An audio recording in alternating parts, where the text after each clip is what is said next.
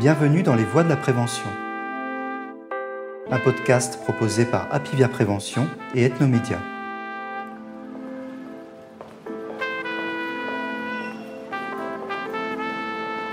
Quand on voit les enfants souffrir et mourir, et même les adultes, on ne se pose pas de questions. Là, aujourd'hui, on est dans une génération d'enfants gâtés et je fais partie de cette génération. C'est un peu la, la rançon du succès du vaccin. De plus voir les maladies, ben, ça fait que les gens se posent trop de questions et ne voient plus l'intérêt de la chose. Et on le voit clairement, la rougeole c'est un fort exemple. Hein. Euh, on voit plus la rougeole, on dit ça sert à rien. On se vaccine plus parce qu'on a été influencé. La proportion de gens pas vaccinés augmente. Et ben la rougeole revient.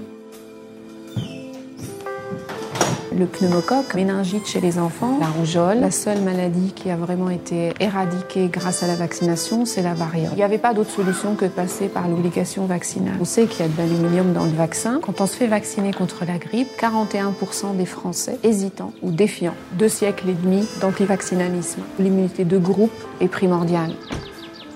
Je vous emmène aujourd'hui à la rencontre de Zoa Macaroun Vermes, pédiatre et infectiologue, responsable du centre de vaccination du CHU de Tours.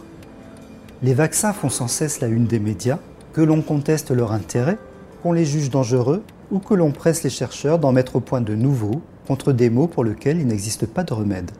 En pleine épidémie de Covid-19, alors que tous les grands laboratoires du monde se sont lancés dans une course effrénée pour sortir le vaccin qui nous protégera du SARS-CoV-2, les polémiques ressurgissent et laissent les néophytes que nous sommes dans le doute, voire l'angoisse, lorsqu'ils lisent que les vaccins peuvent provoquer des maladies graves, qu'ils contiennent des sels d'aluminium toxiques pour notre corps, ou encore que l'organisme des nourrissons est trop faible pour recevoir 11 vaccins. Nous avons voulu y voir plus clair sur cette pratique qui a bouleversé la médecine moderne, incontestablement pour le meilleur, et comprendre les dangers de l'hésitation vaccinale, classée par l'Organisation mondiale de la santé parmi les dix plus grandes menaces sanitaires. Le temps de nous garer sur le parking du CHU de Tours, et nous allons retrouver Zoa Macaroun Vermes pour aborder ce sujet sensible.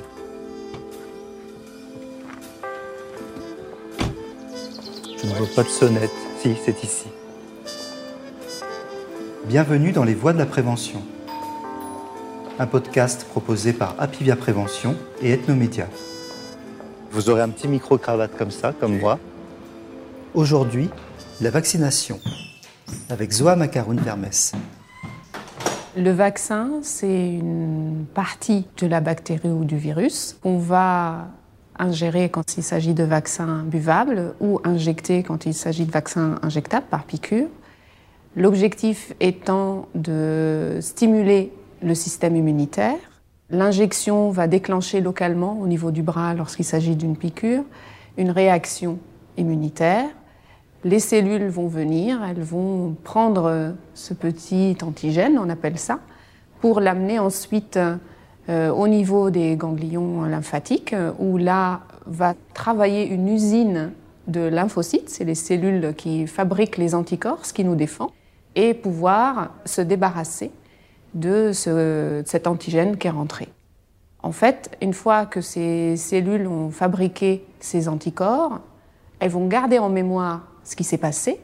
Et donc ça, c'est un élément important, puisque plus tard, quand on va rencontrer la vraie maladie, cette vraie maladie va être déjà reconnue et la réponse immunitaire, les anticorps qui vont nous défendre, sont déjà prêts. Ils savent ce qu'il faut faire pour nous en débarrasser plus vite, sans même parfois qu'on s'en rende compte.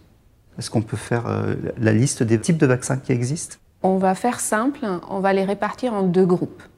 Euh, le groupe des vaccins vivants atténués, donc là, en fait, on a le virus ou la bactérie qui sont vivants, mais qui sont rendus inoffensifs. Et cela, on n'a pas besoin de leur rajouter ce qu'on appelle des adjuvants. Et en parallèle, vous avez le deuxième groupe, qui contient plusieurs sous-groupes, mais c'est le grand groupe des vaccins non vivants. Donc ils sont inactivés. Et ceux-là, ils ont besoin d'avoir un complément. Ce complément est l'adjuvant. Alors, si mes souvenirs sont bons, on a commencé à, utiliser l'aluminium dans les années 20.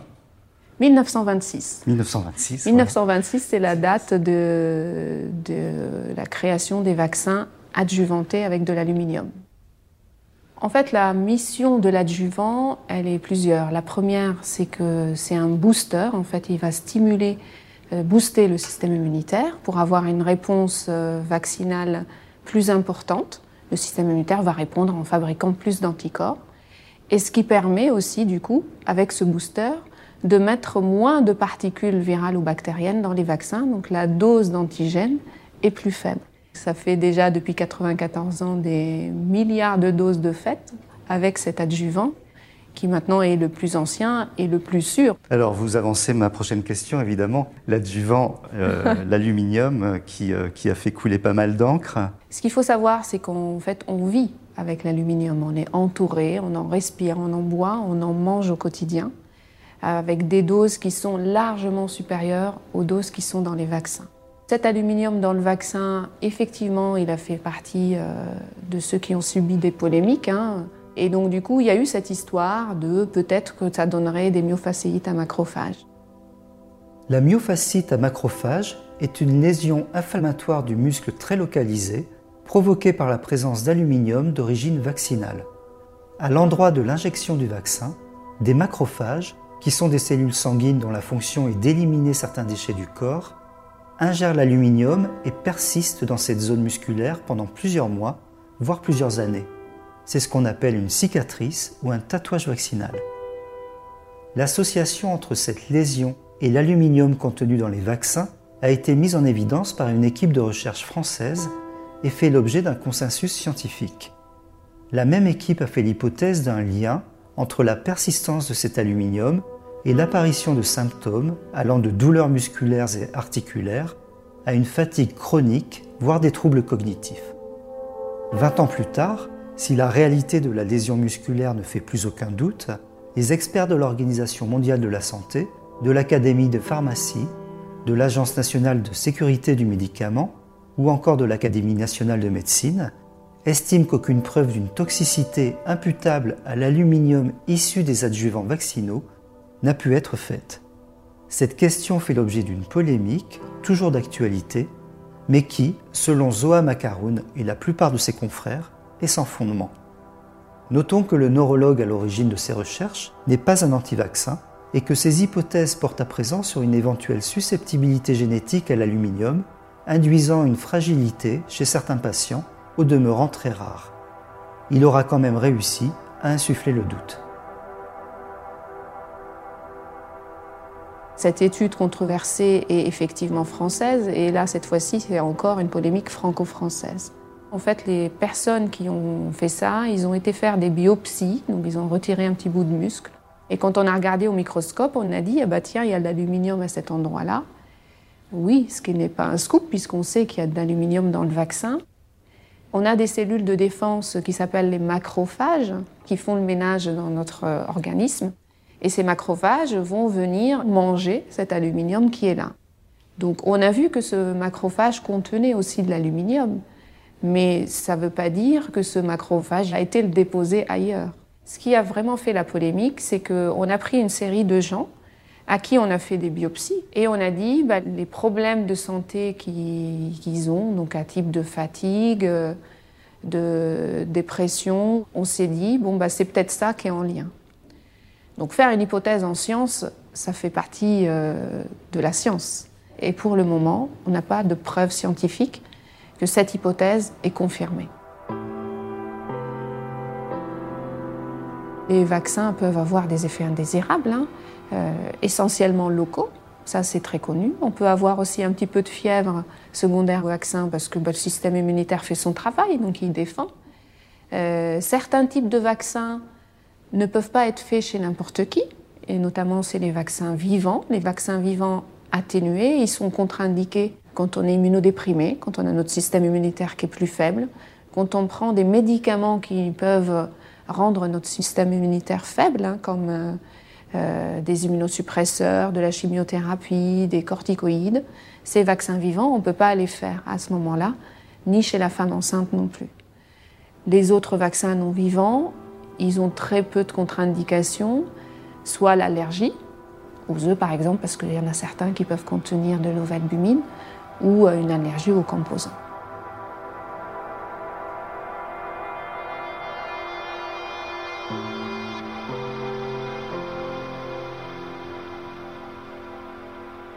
Alors venons-en aux cas historiquement qui sont très positifs.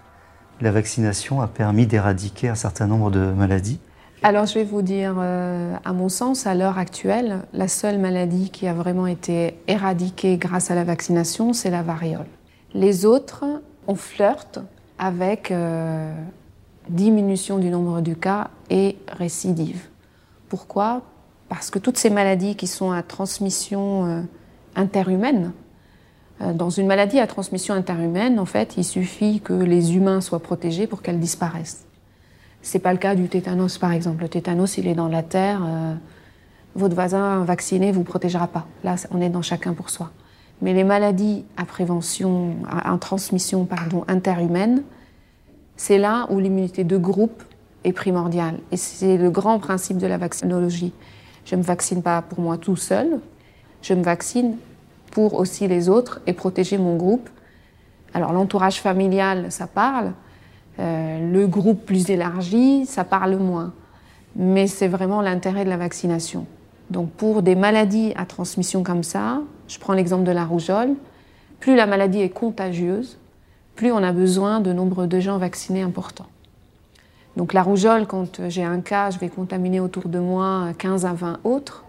Donc pour que cette maladie disparaisse, il faut euh, que 95% de la population soit vaccinée ou immunisée. Ce qui n'est pas le cas pour le moment. Et ce qui n'est pas du tout le cas pour le moment. La rougeole, on l'a vu ressortir euh, avec une épidémie hein, euh, dans les années 2010. Et là, elle est revenue à nouveau dans les années 2016-2017, donc c'est tout récent. Donc elle est là, elle attend. Elle attend que la couverture vaccinale diminue. Et dès qu'on descend en dessous d'un pourcentage de non vaccinés, elle, réapparaît. Et quand vous dites que cette épidémie réapparaît, c'est avec des cas graves? Tout à fait. Alors la rougeole est loin d'être une maladie bénigne. Quand on regarde les chiffres, en fait, parce qu'on a l'impression, on entend beaucoup dire, bah, c'est une maladie infantile, laissez les enfants faire leur maladie. Le problème, c'est que c'est pas une maladie bénigne. Euh, un sur quatre sera hospitalisé, qu'on est loin du bénin. Un sur 100 fera une atteinte pulmonaire. Donc là aussi, hein, ça veut dire qu'il faut avoir les lits après pour s'en occuper, si on laisse tout le monde la faire. Et un sur mille fera une encéphalite, donc une atteinte du cerveau, avec un décès. Donc euh, on le voit là, on manque de lits pour prendre en charge les gens. Donc si on laisse d'autres maladies qui peuvent être évitables circuler en même temps, bah, le système de soins il sera forcément en grande difficulté.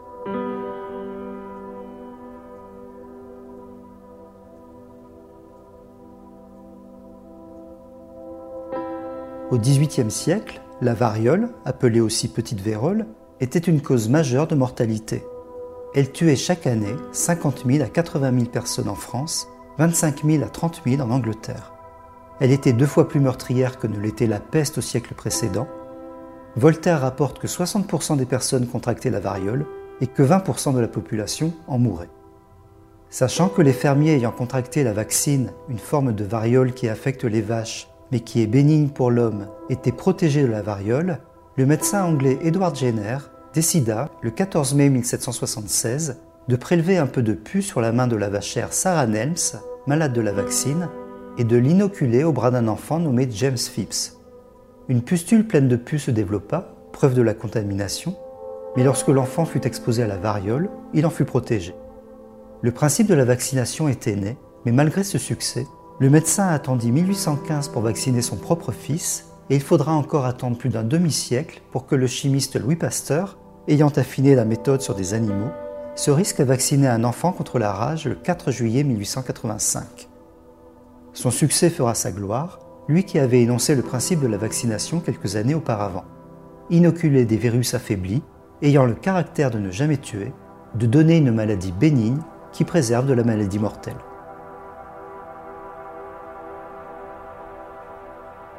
La variole, c'est une maladie ancienne. les vaccinations se sont arrêtées dans les années 80, puisqu'en fait, il n'y avait plus du tout de cas dans le monde. À partir du moment où en fait cette vaccination avait pu être faite avec une couverture vaccinale élevée. Euh, ça faisait partie du calendrier vaccinal à l'époque où les gens euh, se posaient pas la question. Hein. On se pose trop la question quand on voit plus les maladies. Euh, à partir du moment où vous voyez votre entourage malade et qu'en plus on peut éviter ça par un vaccin, personne ne se pose la question, tout le monde va le faire. Mais quand on a une maladie qu'on voit de moins en moins, ben, on commence à se demander est-ce que ça sert à quelque chose? Pour la variole, les gens ne se posaient pas cette question avant. C'était évident qu'il fallait le faire. Et on s'est retrouvé avec euh, une couverture vaccinale élevée et la disparition de cette maladie.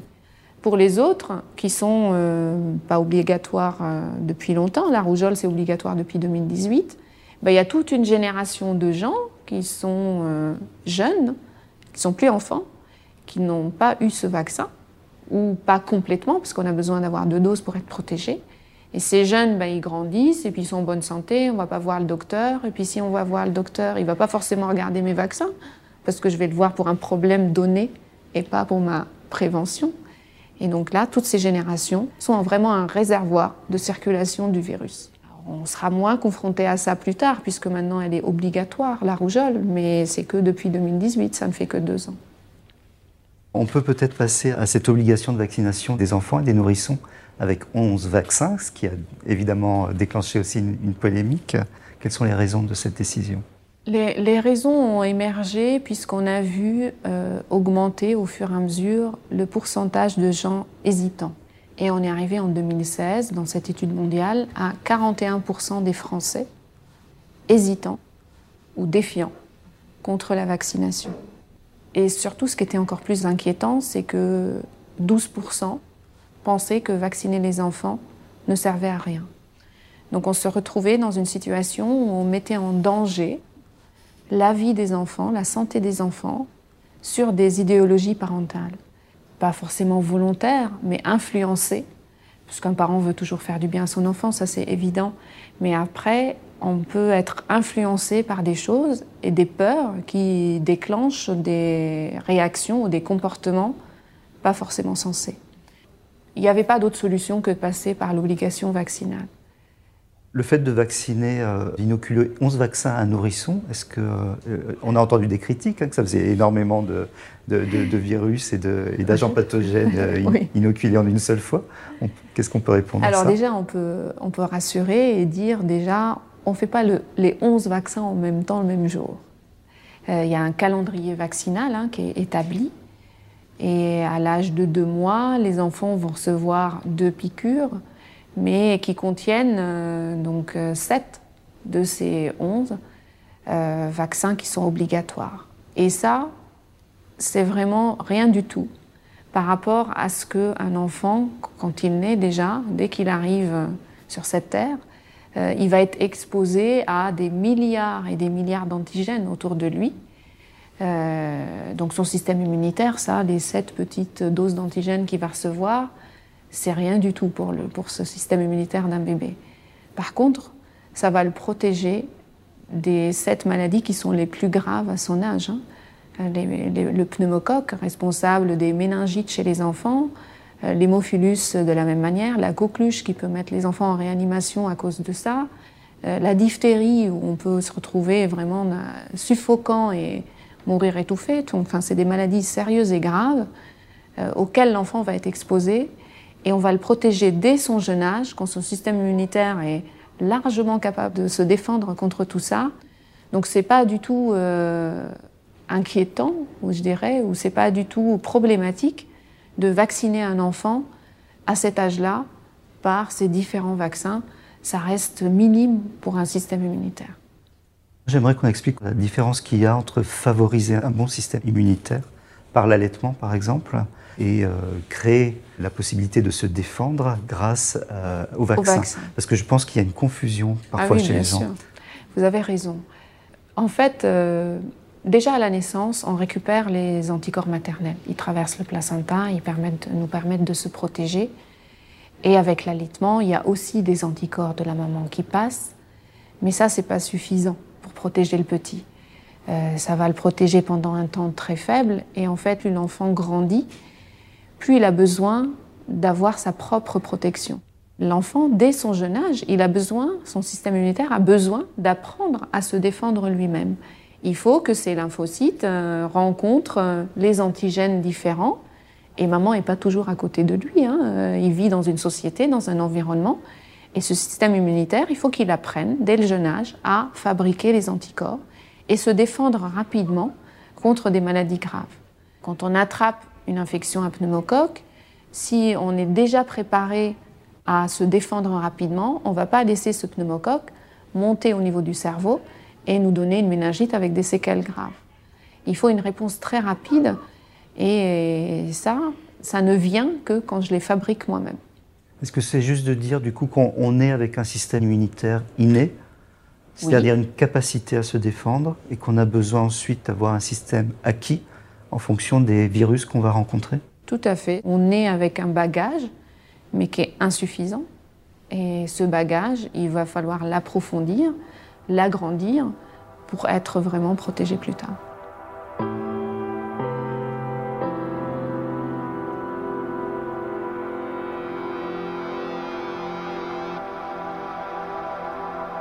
Tout le monde est concerné par la vaccination et par les rappels. Euh, moi, le premier, en fait, en, préparant ce sujet, je me suis dit, mais. Euh, Tiens, je ne suis pas à jour. Je crois que je ne suis pas à jour. Euh, vous pouvez nous, rappeler un peu ce qu'il ce qu'il faut, qu'il faut faire régulièrement au cours de sa vie? Oui, effectivement, la vaccination ne s'arrête pas à la petite enfance. Ça, c'est primordial de le comprendre. La petite enfance a besoin d'un nombre de vaccins plus important parce qu'ils sont plus fragiles. Et après, en vieillissant, il y a besoin de rappel. Notre fameux système immunitaire euh, n'a pas la capacité de se rappeler pendant 40 ans. Euh, il a besoin qu'on restimule sa mémoire, notre propre mémoire aussi, hein, c'est un peu le même système. Et donc du coup, il y a des rappels vaccinaux pour les vaccins de diphtérie, tétanos, polio, coqueluche, qui sont à faire à l'âge adulte à 25 ans, 45 ans, 65 ans.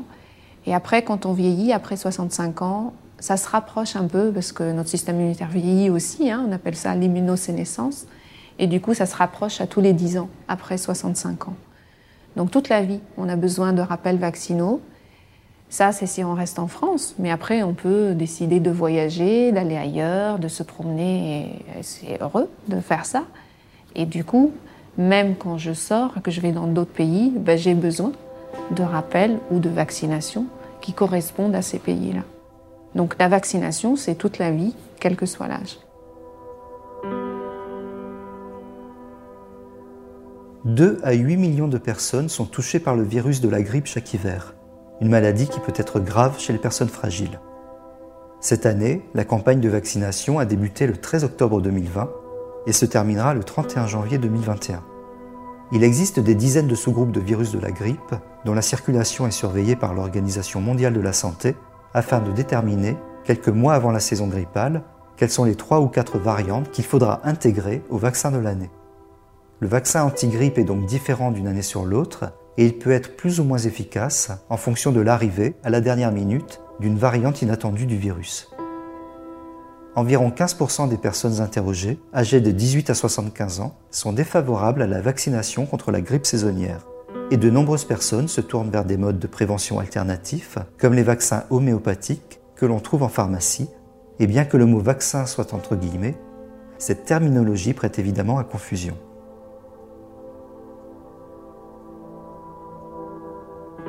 On ne peut pas se nommer vaccin si on n'a pas été euh, contrôlé, qu'on n'a pas subi toutes les phases de fabrication de vaccins. Et en fait, aujourd'hui, je dirais que les vaccins, c'est vraiment euh, le médicament le plus surveillé au monde. Hein. Donc quand on s'appelle vaccin homéopathique, déjà, il y a quelque chose qui ne va pas, qui, pour moi en tout cas, se rapproche un peu de l'usurpation d'identité. Donc ce sont des produits homéopathiques qui n'ont pas du tout été fabriqués de la même manière et qui ne stimulent pas du tout le système immunitaire de la même manière. Et euh, ces produits homéopathiques à visée antigrippale n'ont subi aucun contrôle, aucune étude euh, qui a montré, qui a démontré leur efficacité. Le vaccin contre la grippe, c'est un vaccin annuel, c'est pas un vaccin vivant et c'est un vaccin sans adjuvant. Quand on se fait vacciner contre la grippe, on est protégé pendant les cinq mois qui suivent la vaccination. Et donc l'année d'après, il faut qu'on recommence pour plusieurs raisons, parce que la vaccination antérieure ne suffit pas. Et la deuxième raison, c'est que la composition du vaccin n'est plus la même. Et deuxième chose, c'est que l'efficacité de ce vaccin, euh, elle est en moyenne de 60%. D'où l'importance de la protection collective. Parce que quand je le fais que pour moi, je suis à 60%, mais si tous ceux qui sont autour de moi sont vaccinés, ben là, la protection collective permet euh, la diminution de la circulation du virus et donc augmente dans la vraie vie l'efficacité de ce vaccin. Donc qui sont les gens à risque en fait de grippe? C'est bien sûr les plus de 65 ans, mais pas que. C'est aussi tous les gens fragiles qui ont des maladies chroniques, euh, qui peuvent être simples comme de l'asthme ou du diabète, ou plus compliqués euh, comme des gens immunodéprimés. Et ceux-là, il ne faut pas qu'ils attendent 65 ans. Dès l'âge de 6 mois, quand on a une maladie chronique, on est censé se faire vacciner et que notre entourage aussi nous protège. Période de Covid, il est important de se faire vacciner contre la grippe?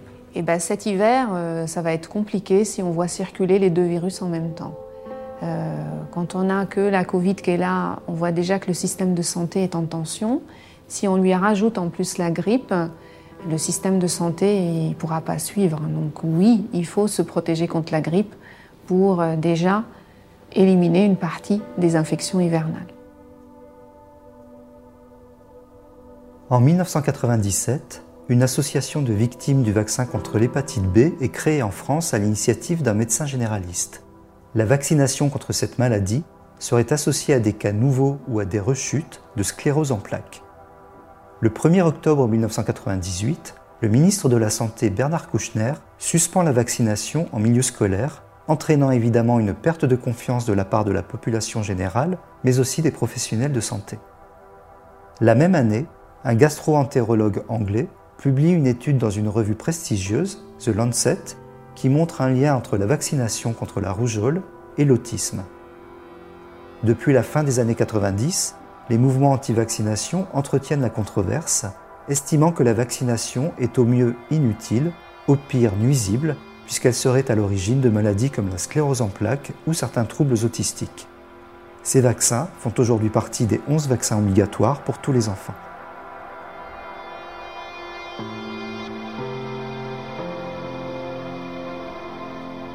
Entre parenthèses, on est quand même à deux siècles et demi d'antivaccinalisme. Les premières informations d'anti-vaccin remontent à 1763. Euh, donc je vois pas pourquoi on changerait. Hein. Donc il y en aura toujours, et quand on en efface une, il y en aura une autre qui va arriver. Et il suffit de regarder ce qui se passe actuellement euh, dans la pandémie euh, Covid-19. Hein. Le vaccin n'est même pas arrivé qu'on lui a déjà pondu des idées. Euh, donc euh, bon, voilà. Donc ces deux polémiques-là en font partie. Celle de la sclérose en plaques, elle est encore une fois française. Euh, dans les années 90, il y avait une proposition de vaccination élargie de la population contre l'hépatite B, une maladie sexuellement transmissible en majorité, mais aussi materno-fétale, quand la maman peut le transmettre au bébé, ou par le contact avec le sang et qui euh, peut provoquer plus tard des cirrhoses et des cancers du foie. Donc est responsable d'un certain nombre de décès et pour laquelle il existe un vaccin. Donc dans les années 90, effectivement, on a vacciné beaucoup de gens et en parallèle, il y a eu aussi des découvertes de sclérose en plaques. Ce qu'il ne faut pas oublier dans les années 90, c'est qu'il y a eu aussi en parallèle la mise en place de technologies, l'arrivée des IRM, des examens poussés, qui permettent de faire des diagnostics aussi plus précis de maladies qui jusque-là, on ne savait pas nommer. Et il a fallu 12 ans quand même d'études, cette fois-ci mondiales, pour avoir des résultats et dire par la suite que non, euh, le vaccin contre l'hépatite B n'est pas responsable d'une sclérose en plaques. Et qu'aujourd'hui, il y a eu des scléroses en plaques au même nombre, au même pourcentage, chez des personnes qui n'ont jamais été vaccinées contre l'hépatite B. Donc là, on a les données, on peut le dire clairement. Et on sait même qu'aujourd'hui, des personnes atteintes de sclérose en plaques, qui ont besoin de certains médicaments euh, immunosuppresseurs, ben, on les vaccine contre l'hépatite B. Donc là, on est vraiment dans cette optique-là. Et cette polémique, scientifiquement, on a démontré qu'il n'y avait pas de lien. Mais on voit bien que dans la population, quand il y a quelque chose qui arrive et qui prend de l'ampleur, et la science met 12 ans à démontrer les choses, c'est normal, bah, c'est difficile de se débarrasser d'idéologie. La deuxième polémique, elle n'est pas française. Celle-là, il ne faut pas tout nous mettre sur le dos. Hein. La deuxième polémique, celle-là, elle est anglaise. Donc, euh, rougeole et autisme. En Angleterre, il y a un certain monsieur euh, que je ne nommerai pas, parce que ce n'est pas le moment de lui faire de la publicité, euh, un certain monsieur qui a dit que vacciner les enfants contre la rougeole provoquerait l'autisme des enfants. Donc, encore une fois, une hypothèse. mais une hypothèse comme ça, forcément, elle fait beaucoup de bruit.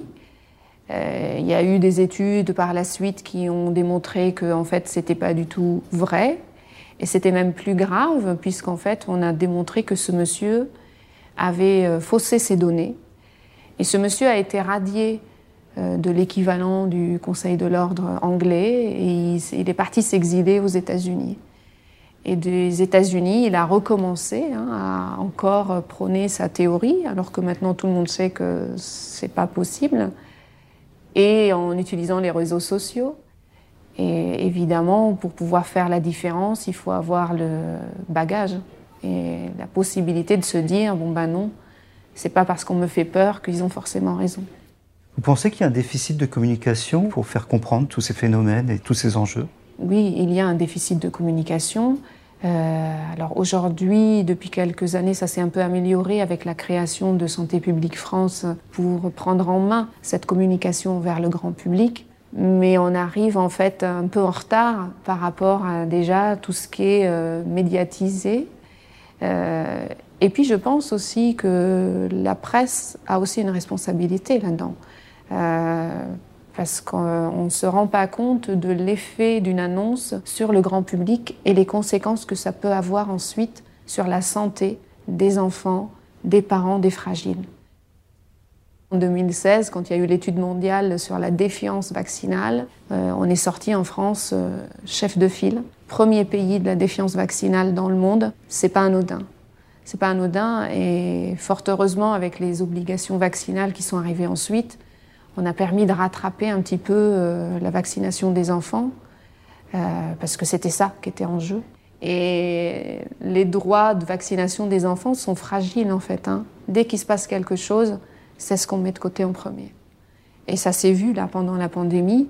Le nombre d'enfants vaccinés a nettement chuté parce qu'on a estimé que c'était secondaire alors que c'est quand même primordial. Les enfants, ils n'étaient pas en danger à cause du Covid-19, mais ils étaient en danger à cause d'autres maladies, à prévention vaccinale, et on n'allait pas faire le vaccin. Quand on voit les enfants souffrir et mourir, et même les adultes, on ne se pose pas de questions. Ça, nos générations euh, de grands-parents, clairement, ils le disent. Là, aujourd'hui, on est dans une génération d'enfants gâtés, et je fais partie de cette génération. On a tout servi sur un plateau. C'est un peu la, la rançon du succès du vaccin de plus voir les maladies, ben, ça fait que les gens se posent trop de questions et ne voient plus l'intérêt de la chose. Et de ne pas effectivement imaginer que c'est parce qu'on continue à se vacciner que ces maladies ne, sont, ne sont pas là. Tout à fait. Et on le voit clairement. La rougeole, c'est un fort exemple. Hein. Euh, on voit plus la rougeole, on dit ça sert à rien. On se vaccine plus parce qu'on a été influencé. La proportion de gens pas vaccinés augmente et bien la rougeole revient. Et on voit revenir les épidémies comme ça, petit à petit, jusqu'à un regain de confiance plus important et euh, l'éradication quand ce regain de confiance euh, dépasse la couverture vaccinale nécessaire. Vous avez 3% des gens pour qui vous n'arriverez pas à faire passer le message. Euh, je ne vais pas dire convaincre parce qu'on n'est pas dans, cette chose-là. le message n'arrivera pas à passer parce que c'est trop hermétique. Donc c'est 3%, même si on emploie toute l'énergie, on n'y arrivera pas. Mais ce n'est pas l'objectif de ces 3%. L'objectif, c'est tous les autres qui sont hésitants et qui, pendant des années, on les a laissés se faire influencer par ces 3% via les réseaux sociaux. Ceux-là, ils sont ouverts à la discussion euh, et ils sont ouverts aussi à la compréhension des choses. Ça vaut le coup de prendre son temps et d'expliquer, parce qu'on a tous besoin de, réponses et c'est humain. Et fort heureux, on a encore le droit de se poser des questions. Après, il faut avoir le recul et la capacité d'aller chercher les informations au bon endroit et de distinguer les choses en mettant l'émotion de côté. Et c'est ça qui est important. Parce que jouer sur l'émotion, c'est très facile, mais il faut toujours avoir le recul de se dire, euh, bon, d'accord, Mais en fait, qu'est-ce qui est vrai là-dedans? Et quand on a posé ça et qu'on a pu discuter, alors oui, ça prend du temps, mais on y arrive. Et c'est ça qui est important. C'est ce pourcentage d'hésitants qui a besoin de réponses et à qui il faut donner les réponses. Merci. Je vous en prie, avec plaisir. Merci beaucoup.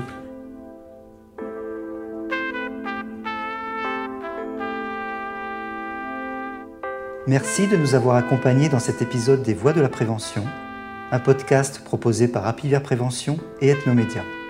Auteur Jean-Christophe Moine, avec David Trescos pour le son.